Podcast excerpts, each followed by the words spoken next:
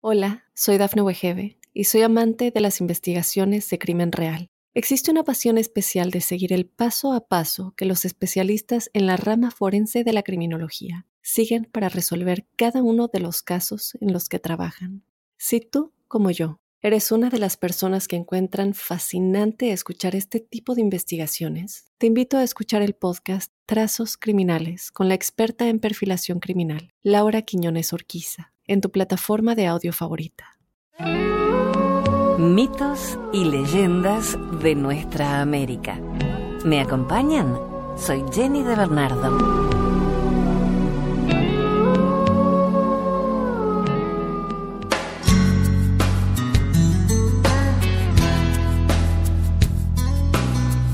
Después del fuego, una leyenda toba. Cuando el hombre vio a Dapichi, supo que el destino de su tribu cambiaría. Si Dapichi baja a la tierra, tiene algo grande que anunciar. Siempre es así. Desde el comienzo de los tiempos es así. Desde antes de que el sol se convirtiera en una anciana que recorre el cielo. Desde antes, mucho antes de que la luna se montara en su burrito perezoso, siguiendo los mandatos de Catá. Dapichi se acercó a la tienda y sin hablarle, le reveló al hombre la verdad. Eres un piogonac. Hoy sabrás qué ocurrirá mañana. Tendrás el don de la sanación, si así lo quieren las estrellas. Y la gente de bien te seguirá sin preguntar, a donde sea. No habían sido palabras. Dapichi se comunicaba en el silencio. Pero el hombre comprendió el idioma de los dioses y se entregó a su destino. Y así fue como al otro día convertido el hombre en hombre nuevo, comenzó a cavar un pozo en medio de la tierra. Un pozo profundo, profundísimo. Algunos en la tribu preguntaron, pero el hombre nuevo, cosa rara, antes le gustaba hablar, prefirió ampararse en el silencio. Y pasando la luna con su burrito tres veces, dejó de cavar. Trasladó su tienda hasta el pozo, convertido en cueva, y colocó una calabaza madura en el umbral. Alguien, una vez más, se atrevió a preguntar inútilmente. Un piogonac no dice lo que sabe, solo enseña el camino por donde andar. Ya cuando los más curiosos se cansaron y dejaron de poner su atención en el hombre nuevo y en la calabaza y en el pozo cueva, muchos otros, como había anunciado Dapichi, lo siguieron sin preguntar y montaron sus tiendas junto a la suya y esperaron con él lo que fuera. Hasta que el universo ardió. Una lluvia de fuego se desató en el cielo y se quemaron los sauces y los jacarandás y todos los insectos. Y habrían muerto también los animales. Si por aquel tiempo hubiera habido alguno andando sobre la tierra o nadando por los ríos, esteros o lagunas o volando por los cielos. Claro que sí. Hace tanto, pero tanto tiempo que ocurrió esta historia, que el mundo andaba huérfano de animales y los hombres solitarios. Dentro del pozo, algunos enloquecieron y salieron sin mirar atrás. Jamás volvió a saberse de ellos. El hombre nuevo no quiso detenerlos, pero un brillo triste en su mirada hizo saber a los demás que no iban a volver. Y un día, llegó el silencio. Alguno intentó entonces salir, pero viendo que el Piogonac aún no se movía, creyeron más prudente esperar. No se sabe bien cuántas veces pasó la luna con su burrito antes de que un sonoro clac llegara desde la superficie y el eco repitiera clac, clac. Era la calabaza que partiéndose al medio le daba al Piogonac la señal. Algunos, impacientes, seguros de que el hombre no hablaría, salieron sin esperar más. Cuentan que una luz brillante cayó sobre ellos. Eran los ojos de los dioses que habían bajado a la tierra para ver los destrozos. Y los dioses son muy recelosos de su intimidad. Solo aceptan que los Piogonac los vean. Así que, uno a uno, fueron transformando a todos los que salían de la cueva. Una mujer vio cómo sus piernas se transformaban en patas y después su piel se cubrió de plumas y antes de que pudiera decir yo he visto a los dioses, un chillido extraño salió de su boca, que ahora ostentaba un pico anchísimo. Era un mañique, ave que otros llaman ñandú, con su cuello largo y cuerpo esbelto. Detrás venía otro hombre que vio el prodigio, quiso gritar, pero sus labios se entumecieron y sintió que se alargaban hasta tocar el suelo y sin querer cayó en cuatro patas. Vio sus uñas fuertes y curvas, su pelaje grisáceo y su trompa que se extendía como una pata más. Era un oso hormiguero y conoció el olor del fuego que había pasado y el de la ceniza que había inundado lo que antes era su aldea. Y así siguieron saliendo otros hombres y mujeres que se fueron convirtiendo en patos, ciervos, jaguares, palomas, monos, tatucarretas, vizcachas, conejos, zorros, hurones, tucanes, escuerzos, garzas, urracas, flamencos, serpientes, gatos monteses, y todos fueron poblando la selva que creció después del fuego las lagunas y los pantanos, los ríos y las esteras. Y una vez que el Piogonac estuvo seguro de que los dioses por fin se habían retirado, dio la orden para salir de la cueva. Era un mundo nuevo el que estaba afuera, lleno de ruidos desconocidos, de pisadas y de vuelos, de serpenteos, de gruñidos, de persecuciones y estampidas de criaturas nuevas. Porque después del fuego llegaron los animales a la tierra. Hermanos impacientes que no aceptan órdenes, que no pueden hablar, pero que han visto más que nuestros ojos. Han visto el rostro de los dioses. Y es por eso que los Piogonak se comunican con ellos.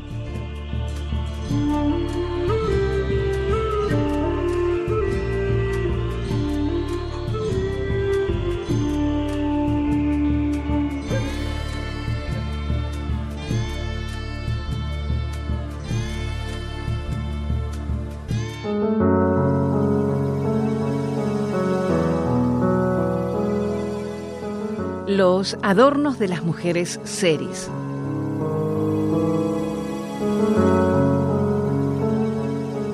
Como todas las mujeres del mundo, las jóvenes seris se preocupan mucho por su apariencia personal. Todavía es costumbre muy arraigada entre las integrantes de este pueblo del noroeste de México pintarse el rostro con llamativas rayas y puntos de colores, rojo, verde, azul, amarillo o blanco. Es creencia de estas mujeres que si han tenido malos sueños o pesadillas, deben pintarse el rostro. Dicen que solo la pintura las puede proteger contra los malos augurios. Para preparar sus pinturas, ellas mismas buscan piedrecitas de colores a la orilla del mar. Al frotarlas una contra otra, sueltan el polvo del color deseado.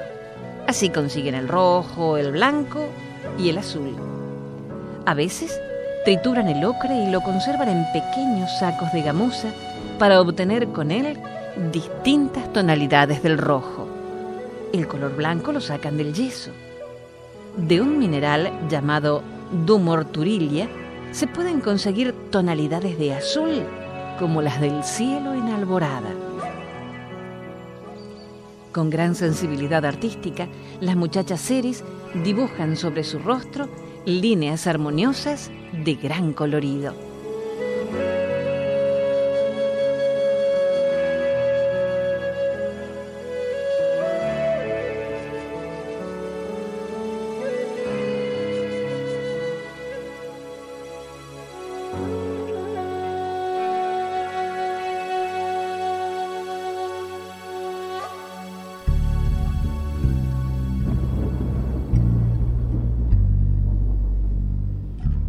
Quinalda, una leyenda navaja. Entre los navajos, cuando una muchacha tiene su primera menstruación, se realiza la ceremonia de Quinalda. Es la más importante de todas las ceremonias y sirve para preparar a las mujeres para cumplir su compromiso con la naturaleza, ser madres. Para los navajos, es necesario que la muchacha que se ha convertido en mujer se transforme interiormente a través del rito para recibir el poder de dar a luz. El ritual se relaciona con la mujer cambiante, una de las deidades más veneradas. La mujer cambiante celebró el primer Quinaalda y con el sonido del primer canto, los hombres, que entonces vivían debajo de la tierra, ascendieron a nuestro mundo se le llama mujer cambiante porque envejece y vuelve a rejuvenecer una y otra vez. Por este motivo se le asocia con las estaciones del año, con la tierra y con el crecimiento de la vegetación. Durante su quinaalda, la joven solo puede comer alimentos derivados del maíz. Se viste y se peina como la mujer cambiante. Y todas las acciones que lleva a cabo dentro de la ceremonia son una repetición de las que ésta hiciera en su propio Quinaalda. En cierto momento de la ceremonia, la muchacha levanta a los bebés y a los niños pequeños, sosteniéndolos por debajo de las orejas y los impulsa hacia arriba. Según la creencia de la comunidad, esta acción provocará que los niños crezcan más rápido la adolescente es capaz de transmitir ese poder de crecimiento porque representa a la mujer cambiante. Su rostro está pintado con pinceladas que se dirigen hacia lo alto, como signo de que también hará crecer las plantas. La ceremonia de Quinaalda dura cuatro noches y cinco días y comienza con un círculo ceremonial en el que se piden bendiciones. Desde que cumplen 10 u 11 años, las niñas navajos están enteradas del gran suceso que les espera y conocen el gran poder que será suyo al celebrar su quinaalda. Consciente de su importancia, la joven permanece en casa de sus familiares, donde se ocupa de moler una gran cantidad de maíz. El cabello de la muchacha es un símbolo de la milpa de los campos de cultivo y por eso se le dedican cuidados especiales. Todas las mañanas se le lava y se le peina la cabellera, lo cual se relaciona con el riego y el arado del campo de cultivo. Después, la joven debe correr con el cabello suelto en dirección del oriente, como un signo del encuentro de la tierra con el sol. A la muchacha se le prohíbe rascarse el cabello con las uñas y solo puede hacerlo con un palito con el mismo cuidado con que se debe tratar al campo. Cuando llega la mañana del cuarto día de Quinaalda, se cava en la tierra un gran agujero y adentro se enciende un fuego que se mantiene a lo largo de toda la jornada. Cercana la tarde, el fuego está próximo a consumirse y las cenizas se retiran del agujero. Enseguida se coloca en el centro de la fosa una cruz hecha con cuatro hojas de maíz y se orienta hacia los cuatro puntos cardinales. Entonces, un costal completo de hojas de maíz se derrama en el agujero y la enorme cantidad de masa de maíz que la muchacha del Quinaalda ha molido se echa encima hasta llenarlo. La mezcla se cubre con otra capa de hojas y por último se coloca una segunda cruz en la misma posición que la primera. Se emplea tierra húmeda para sellar la fosa. El fuego se vuelve a encender sobre todo el conjunto. La hoguera arde durante la noche, mientras los hombres navajos entonan canciones que se refieren al cabello de la muchacha. Los cantos continúan hasta el amanecer del quinto día. Esa mañana se abre el horno hecho en la tierra y se saca de él un gran pan de maíz con forma circular. El pastel es la representación del sol. Sale del agujero que simboliza el útero de la tierra, fuente de toda vida. La muchacha distribuye porciones del pan de maíz entre los asistentes como si fueran pedazos de su propio cuerpo. Le está prohibido comer de ese pastel. Ella es la tierra madre que alimenta a los demás, pero no a sí misma. Cuatro pedacitos de pan se colocan dentro del agujero que sirvió como horno y se entierran. Es una ofrenda al campo que ha sido generoso en la cosecha de maíz, la más importante de las plantas para el pueblo navajo. La ceremonia de Quina tiene amplias consecuencias, pues si se realiza correctamente, habrá nacimientos y cosechas.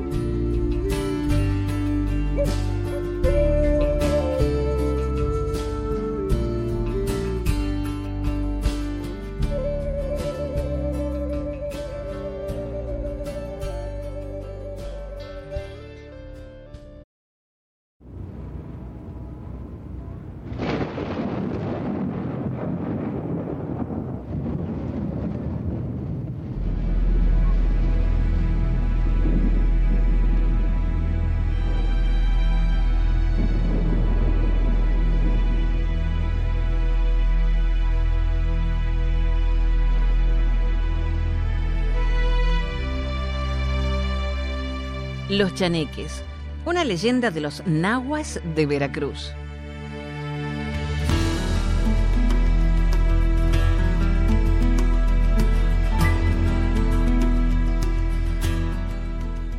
Un día, un hombre y su mujer caminaban cerca del arroyo Gabachichi, cuando miraron a dos güeros que bailaban cogidos de la mano. A lo lejos el hombre vio que llevaban un costal al hombro y sintió miedo, porque él llevaba 380 pesos de la venta de unas mercancías y pensó que los güeros querían robárselos. El hombre echó mano al machete y cuando se acercó, vio que los güeros se escondían entre unas matas. Les quería ver la cara, pero no se dejaban. Cada vez se volvían de espaldas y se le veían las nalgas, pues estaban desnudos. Cuando el hombre y su mujer llegaron a su casa, ya no pudieron comer nada que no fuera pan. Un señor se ofreció a curarlos, así que los sobó y los frotó. El enfermo pagó el servicio, pero ni su mujer ni él mejoraron. Continuaban sin ganas de comer. Un día fue a verlos el padrino del hombre enfermo y les dijo, lo que pasa es que estás espantado. ¿Te acuerdas de los güeros que viste en el arroyo? Pues eran los chaneques. Ellos te hicieron enfermar y de milagro no te mataron por tenerles miedo. De tonto, no les pediste que te dieran una virtud como la de poder curar. Te la habrían dado con seguridad si hubieras insistido en pedirles. Después de unos días, el hombre y su mujer estaban sanos otra vez. Y no sabemos si volvieron a encontrarse con los chaneques.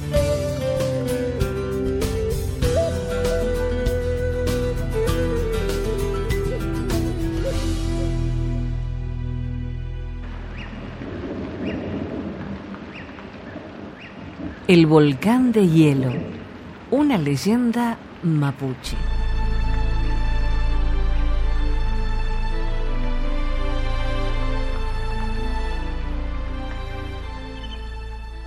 El huemul sentía el crujir de otros pasos. Cerca, cada vez más cerca. Las voces de los hombres susurrando. El zumbido amenazante de las flechas saliendo del carcaj. Solo, solo aquel zumbido entre miles de ruidos familiares. Inofensivos todos. La cascada fluyendo, el tac-tac del carpintero en un pehuen allá más lejos, un martín pescador deslizándose en picada a través del tobogán invisible que es el viento. Y la bandurria, como un tenor elevándose sobre la música silenciosa del bosque. Y entonces sobrevino la primera embestida y el huemul dio un salto victorioso. Y el temor fue combustible para el animal, que esquivó con precisión cada flechazo. Y corrió, corrió presuroso hacia la cima. La cima protegida por Pillán, guardián de la montaña. Se escapa, gritó uno, jamás. Y otra vez con la flecha en el carcaj, el más valiente de los cazadores, Quechuan, les indicó a los otros continuar camino arriba. Los demás dudaron. No querían contradecir al Corá más temerario de la aldea, pero avanzar significaba enfrentarse a Pillán. A Pillán que es un dios, que es el bien y el mal, que protege la montaña y no perdona las impertinencias jamás. ¡Vamos! gritó Quechuan insolente desde lo alto. ¿Qué esperan? Y aunque el viento soplaba con más violencia arriba, aunque huyeron las bandurrias y los carpinteros y el Martín pescador se refugió en su nido, avanzaron los jóvenes hacia la cima prohibida. Arriba, el huemul no escapó. Las cuatro flechas lo cercaron como puntos cardinales. Muslo derecho, justo en el medio del cráneo, la estocada sangrante y el suspiro final. Vieron los jóvenes como el cielo se ennegreció de pronto. Sintieron la madre tierra encendiéndose a su paso. Al viento, rugir como un salvaje jabalí. Y una lluvia de cenizas copiosa y enfurecida comenzó a cubrir toda la aldea y el volcán despertó. Una explosión y el negro firmamento se volvió violáceo. Otra, y los jóvenes corrieron por fin ladera abajo. ¿Qué es lo que he hecho? Lloró Quechuan arrepentido. Y la sangre del huemul que cargaba en sus hombros dibujaba una lágrima en su pecho. Así lo vio llegar su amada, Willefun, a la aldea. Ella corrió a su encuentro, pero él la apartó. No, Willefun, no te merezco. Y sin mirar atrás, avanzó hacia la ruca donde ya se encontraba reunido el consejo. Confesó todo, la caprichosa persecución, su altanería, la impertinencia de subir hacia la cima custodiada por Pillán, espíritu del bien y del mal, guardián de la montaña y sus criaturas. ¿Por qué lo hiciste? protestó el cacique. Sabes que Pillán es implacable con los que amenazan su territorio. No es tiempo de lamentarse, sino de actuar. Y después de decir esto, la vieja Machi se apartó del grupo, deseosa de comunicarse con el dios de la montaña. Nadie se lo impidió. Solo ella podía hablar con los espíritus y era imperioso conocer las pretensiones de Pillán. Dos amaneceres después, la Machi volvió a la aldea. Venía con paso lento y abatido, con la piel más surcada y el cabello blanco, más blanco que nunca, pues la tristeza envejece a los mortales. Solo un sacrificio apagará su furia. Quiere a Willefun como alimento del volcán, dijo por fin, con los ojos cargados de pena. Los padres de la joven lloraron. Quechuen se dejó caer e increpó a la montaña. ¿Por qué? ¿Por qué, Willefun? Si he sido yo. Por eso, contestó la machi mirándolo a los ojos. Precisamente por eso. Pillán quiere que pagues con el pesar mayor. Tu propia muerte no te heriría tanto. Y así, Quechuan comenzó a pagar tuvo que presenciar impotente los preparativos del sacrificio. Vio cómo bañaban a Willefun en el lago, cómo peinaban sus cabellos y adornaban sus trenzas con flores de aljaba, cómo la perfumaban con lupinos y hierbabuena. La vio salir de su ruca, ceñida en un quepán blanco, con el hombro izquierdo descubierto. Las sandalias abrazando sus tobillos y un colgante de plata iluminándole el pecho. Willefun lo miró a los ojos perdonándolo y ambos subieron a la montaña. Si Willefun iba a morir, Quechuan moriría con ella. Esquivaron la lava ardiente, soportaron el viento indómito y tenaz. Cerraron los ojos cuando las cenizas borraron el agua, el cielo y el sol. Y caminaron así, de la mano, hasta llegar al cráter. Pero un cóndor súbitamente se llevó la presa. Las manos se soltaron y unidos en un grito, Willefun y Quechuan se dijeron adiós. Sujeta por las garras impiadosas del ave, la joven intentó ver a su amado, pero ya era tarde. El cóndor la soltó. Quechuan la vio caer en las entrañas ardientes, burbujeantes del volcán encendido. Agudo fue el dolor tan agobiante la culpa que el alma se le salió del cuerpo. Y en ese instante precioso, la fuerza del amor lo transformó.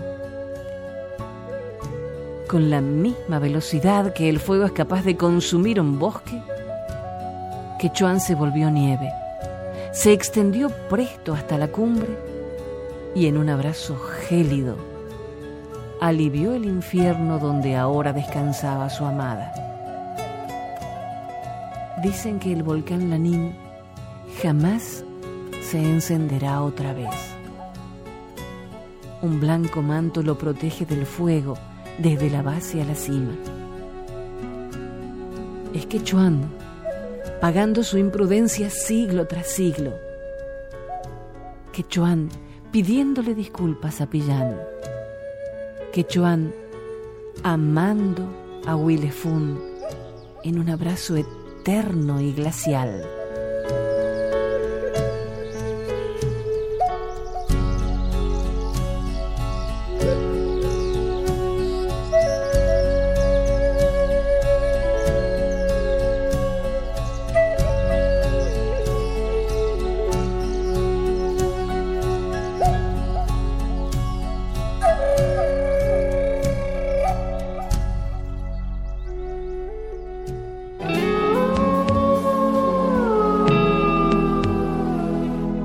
El próximo relato. Soy Jenny de Bernardo.